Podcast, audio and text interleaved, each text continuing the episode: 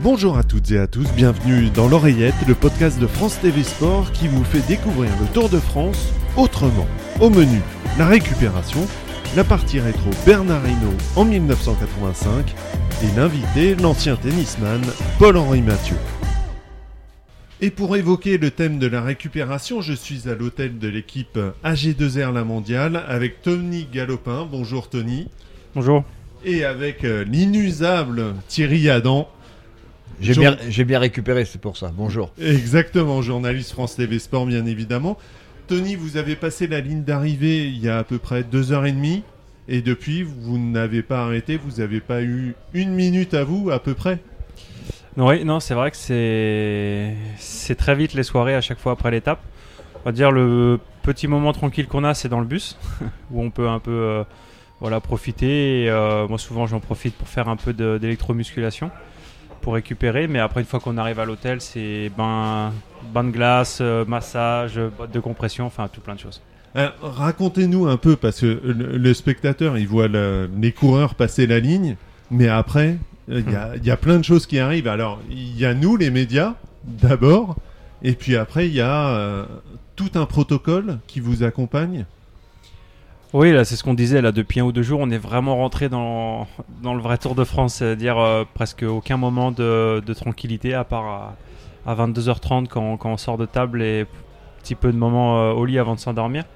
Mais sinon, dès qu'on finit l'étape, on pense qu'à la récupération. Donc euh, voilà, qu'une fois qu'on arrive à l'hôtel, je disais, on va 10 minutes dans les euh, dans l'eau des, des bains glacés à une température assez froide, enfin c'est autour de, de 10 degrés.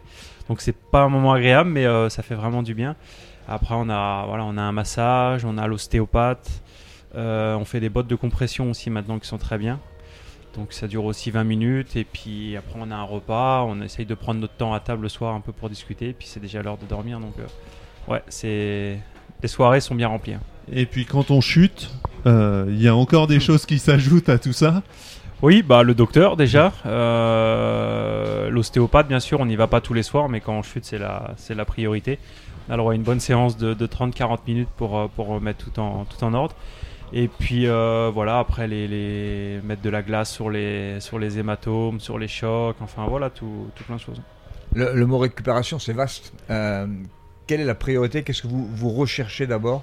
Euh, Récupérer du, temps de pédalage, récupérer un petit peu de, la chaleur. quelles sont les, priorités dans, la- dans le mot récupération? Euh, bah, on dit toujours, ça passe, la, la récup, ça passe dès que la ligne est- est franchie.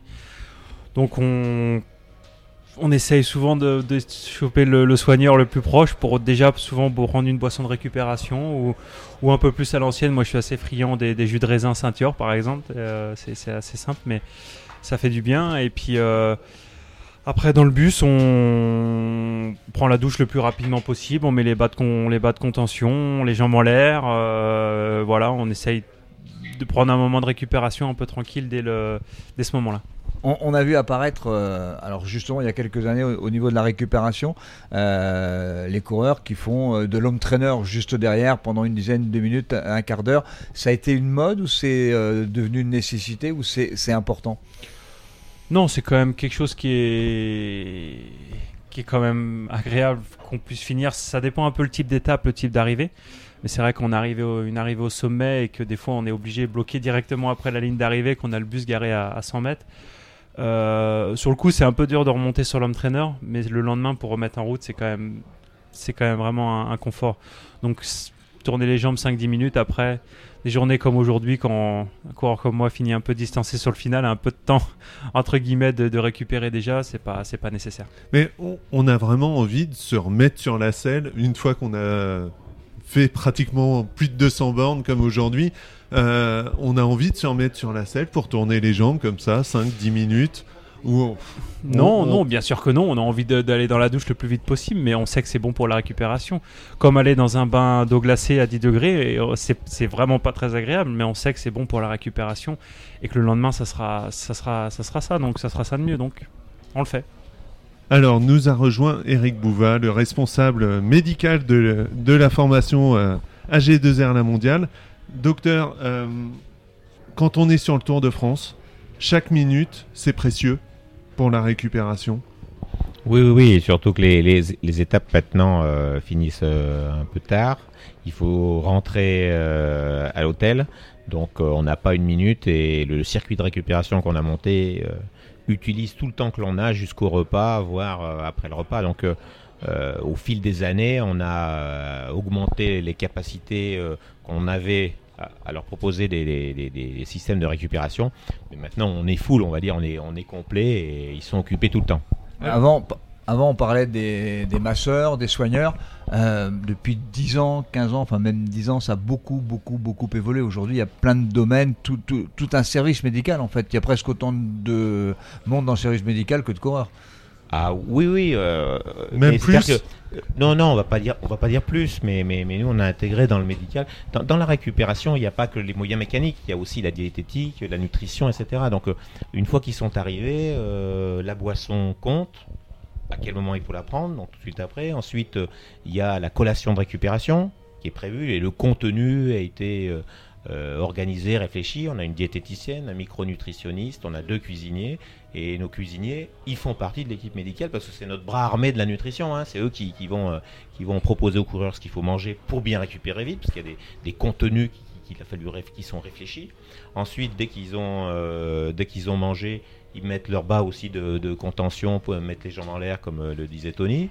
Ensuite, il y a les bains, froids qu'on rajoute, puisque c'est un moyen de récupération euh, qui a démontré scientifiquement son efficacité, alors tous les autres on n'a jamais réussi à montrer euh, leur efficacité, y compris le massage, même si on sait que c'est efficace et que quelqu'un ne pas masser le lendemain, il va s'en souvenir. Le, bain, je fais une parenthèse, ça soigne quoi exactement? Est-ce que ça a été prouvé scientifiquement? les, bains froids, c'était démontré que après l'effort, les mécanismes euh, nocifs de destruction euh, musculaire, de l'inflammation intramusculaire continuent après l'effort. Donc le but, c'est de stopper cette inflammation musculaire qui abîme le muscle le plus rapidement possible pour pas qu'elle continue pendant des, heures après l'effort.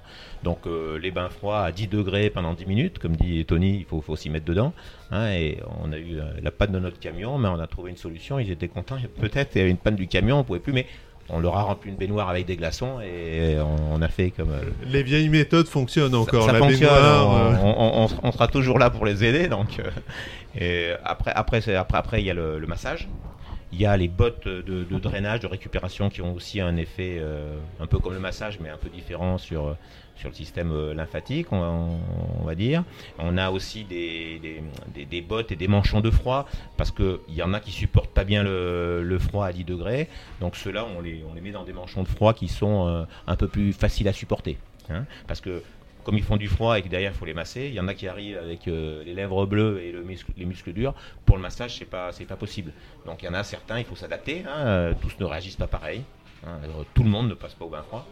Euh, et ensuite, euh, il y a le repas dont le contenu a été aussi réfléchi. Euh, on discute, moi, je discute avec le cuisinier tous les jours sur qu'est-ce qu'il va y avoir comme repas et en fonction de l'étape, de la difficulté des étapes, etc. Et en général, parfois, il y, a aussi l'ostéopathe qui les prend en main, etc., dans le cadre de la récupération, des blessures, etc. Donc, on est occupé toute la, toute, toute la fin de journée. Il y a de la récupération. Est-ce qu'elle s'adapte tout au long des trois semaines? C'est-à-dire que votre état de fatigue, forcément, est, de plus en plus avancé. Est-ce que, euh, Tony, vous demandez un peu plus de soins en troisième semaine qu'en première semaine? Euh, Comment ça se passe tout ça? Hmm, non, ça dépend. Euh, cette année, je suis déjà arrivé sur le tour un peu amoché, donc j'ai déjà été très exigeant. Non, mais c'est vrai qu'après, entre guillemets, on a nos habitudes. On fait un peu toujours le même schéma tous les soirs. Après, s'il y a des chutes ou des douleurs particulières, par exemple, bon, bah, on, a tendance à, on aura tendance à aller voir le kiné. Euh, en plus, sur des douleurs, sur des, par exemple au dos, par exemple, ou des, voilà, des choses particulières. Mais après, euh, non, on essaye vraiment du début à la fin d'optimiser. Est-ce que je ne vais pas dire que vous êtes un ancien coureur, mais vous avez un petit peu d'expérience. Est-ce que vous avez vu évoluer les, choses réellement? C'est-à-dire qu'est-ce que c'est devenu quelque chose de totalement différent, la récupération d'il y a 5 ans, d'il y a 10 ans? Non, parce que y a toujours des choses qui, viennent en plus. Mais euh, je veux dire, le, les bains froids, mon premier tour, on le faisait déjà. Euh, les bottes, ça aussi, ça arrivait. Euh, je pense que le côté qui a le plus progressé, c'est la nutrition. Euh, on est quand même beaucoup plus pointu maintenant sur la, récupération d'après-course. Euh, toutes les équipes ont des cuisiniers maintenant, donc c'est quand même un luxe. Euh, avant, changer d'hôtel, on n'était pas toujours bien, bien loti. Maintenant, c'est vrai qu'on a un confort avec ça qui est, le plus très impressionnant. Pour, compléter ce que disait Tony et pour, montrer que la récupération, elle n'est pas que physique, elle est mentale. Elle est également mentale et, et, les cuisiniers, pour ça, ils ont apporté un plus. Parce que le repas du soir, c'est quand même, et Tony, je pense pas qu'il va me contredire, le, repas du soir, c'est l'élément où ils sont tous ensemble.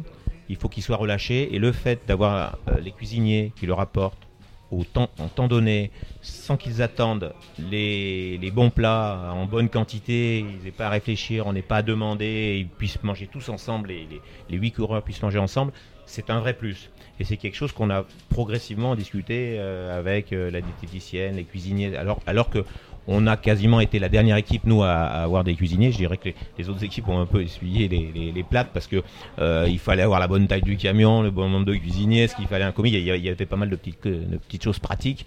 Et je crois que maintenant, on a trouvé une, bonne formule pour qu'ils puissent récupérer aussi bien mentalement que physiquement. Et la récupération, j'imagine qu'il y a aussi le sommeil, que c'est primordial. Euh, alors un coureur, c'est sur le Tour de France, il dort euh, combien d'heures par nuit? Euh, Tony, vous, vous dormez bien, vous vous endormez bien après une étape? Ouais, Je pense pas que je suis le meilleur exemple parce que je suis un couche-tard et un lève-tôt, donc je dors très peu comme, à la maison. J'ai la chance de faire seulement des nuits de 7-8 heures.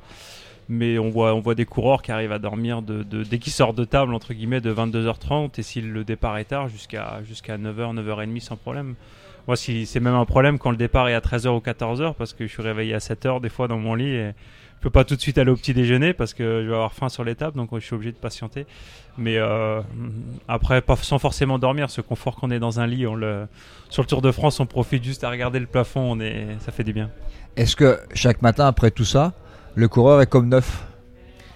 Le, but, c'est qu'il soit comme neuf, mais malheureusement, il n'est pas comme neuf. Et au, fil, du Tour de France, eh bien, certains euh, fatiguent un peu plus vite que d'autres. Mais ceux, qui font le Tour de France dans chaque équipe sont les meilleurs des, équipes et c'est des, garçons qui sont exceptionnels. Euh, monsieur tout le monde les regarde sur bord de route en disant ah il faut des trucs, c'est pas possible.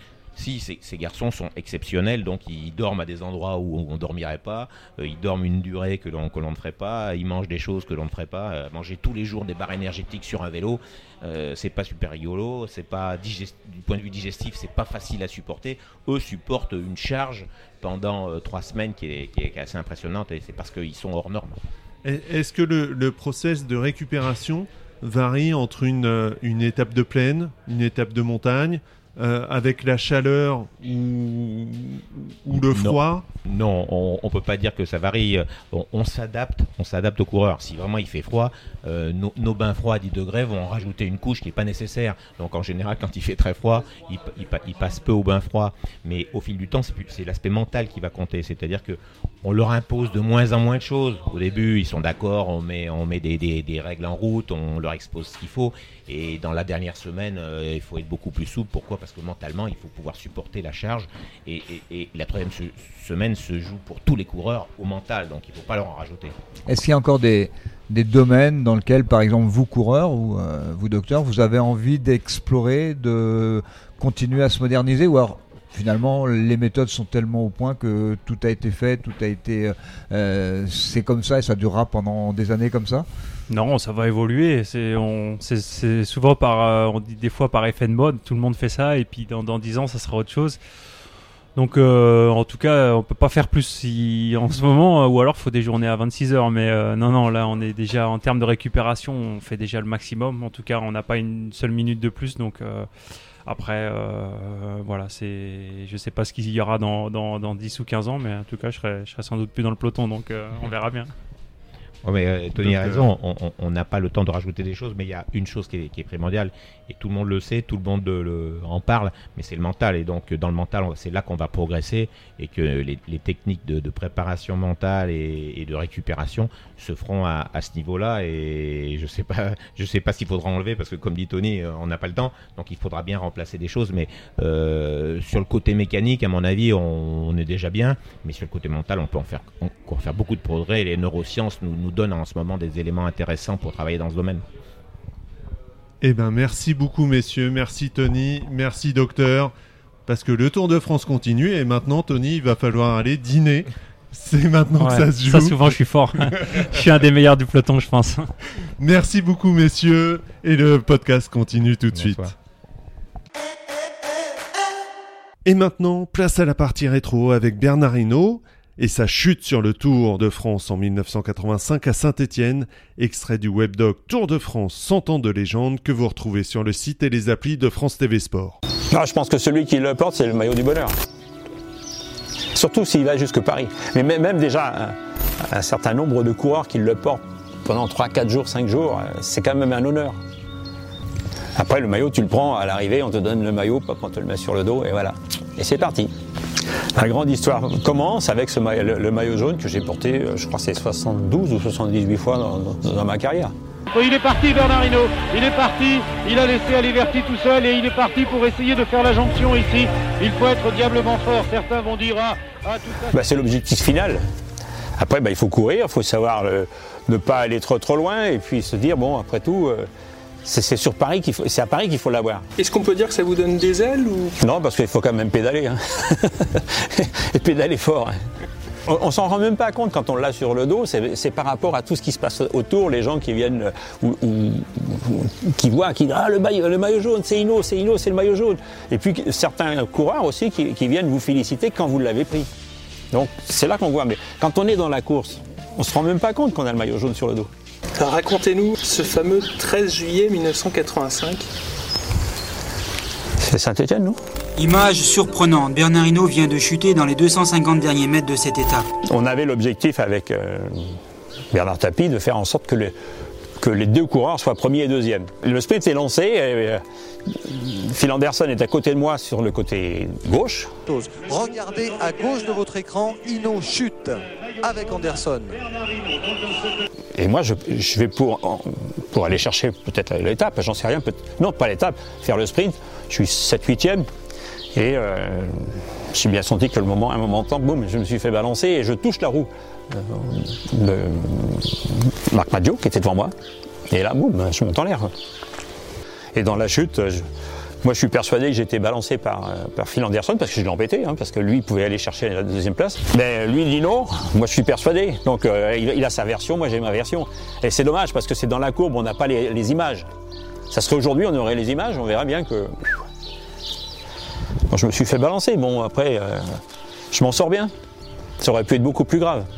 À cause d'une plaque d'égout ou d'un enfant, selon les témoignages. Anderson se relève, Ino est toujours à terre. Non, la première des choses que j'ai fait, c'était de regarder si j'avais pas la tête cassée. Étant donné que j'avais le, nez cassé, j'avais quelques coups dans la, tête, il, faisait que ça saignait un peu. Bon, j'ai pris la tête, je dis c'est c'est pas cassé, bon, bah c'est bon. Ça va aller, on va souffrir, mais ça va aller. Et comme promis, on se retrouve avec euh, l'ancien tennisman Paul-Henri Mathieu, alsacien. C'est une première pour vous sur le Tour de France exactement, c'est une première sur le, Tour de France. On m'avait invité quelques fois pendant ma carrière. J'ai jamais eu euh, l'honneur de pouvoir euh, m'y rendre parce que c'était compliqué euh, à agencer avec le calendrier d'un joueur de tennis. Et donc voilà, je suis fier d'être là aujourd'hui et assister à cette course ben, pour la première fois. Le, le Tour de France, ça évoque quoi? Des souvenirs d'enfance? C'était euh, un passage obligé euh, au mois de juillet? Oui, ouais, effectivement, euh, le un passage obligé et surtout aussi devant la télé. voilà, on passait des, des heures devant la télé à essayer de, de supporter les Français.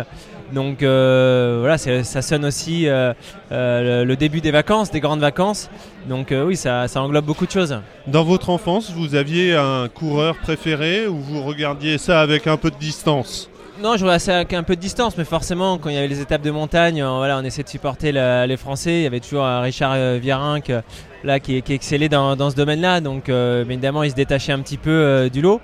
Mais voilà, là, il n'y a plus d'autres coureurs qui me viennent à l'esprit. Mais on, on- non, on en suivait, j'en suivais. voilà, on passait chaque fois des bons moments devant la télé. Le, le cyclisme, euh, c'est une activité. Dans une carrière de, de joueur de tennis, il y a forcément un peu de vélo. Alors oui, il y a un peu de vélo. Alors c'est pas le même vélo parce que c'est du vélo de salle, donc parfois c'est pour s'échauffer. Alors effectivement, parfois on se sert aussi des- du vélo de salle pour faire de l'entraînement physique un petit peu plus poussé où on travaille le cardio. Ça m'est arrivé de monter les virages de l'Alpe d'Huez aussi, mais en VTT. Alors on a eu beaucoup de courage parce que je peux vous dire que le, le vélo était lourd. Donc euh, voilà, je, je sais la, la- la difficulté que ça engendre, euh, voilà, de, voilà, de monter des cols de ce type-là. Donc, euh, donc voilà, effectivement, ça faisait partie aussi de, notre entraînement, surtout qu'en fin de carrière, j'étais souvent blessé, je pouvais plus courir, donc je passais plus de temps sur le vélo qu'en course. Oui, parce que le vélo, euh, pour tout sportif de haut niveau, et eh ben, quand il y a une blessure, on passe souvent par le vélo. Exactement, c'est mieux déjà pour la reprise, c'est mieux, voilà, c'est moins traumatisant pour les articulations, donc effectivement, c'est voilà, un outil euh, qui est primordial dans, dans la carrière d'un sportif de haut niveau. Alors cette année, en plus, le tour va passer chez vous? Alors incroyable, quelle coïncidence, le tour euh, passe à Bar, là où mes, euh, mes parents euh, habitent. Effectivement, il y a mon petit garçon qui est là-bas depuis une semaine, donc voilà, j'aurai la chance de pouvoir lui faire un petit coucou à travers la fenêtre. Donc voilà, c'est un beau clin d'œil.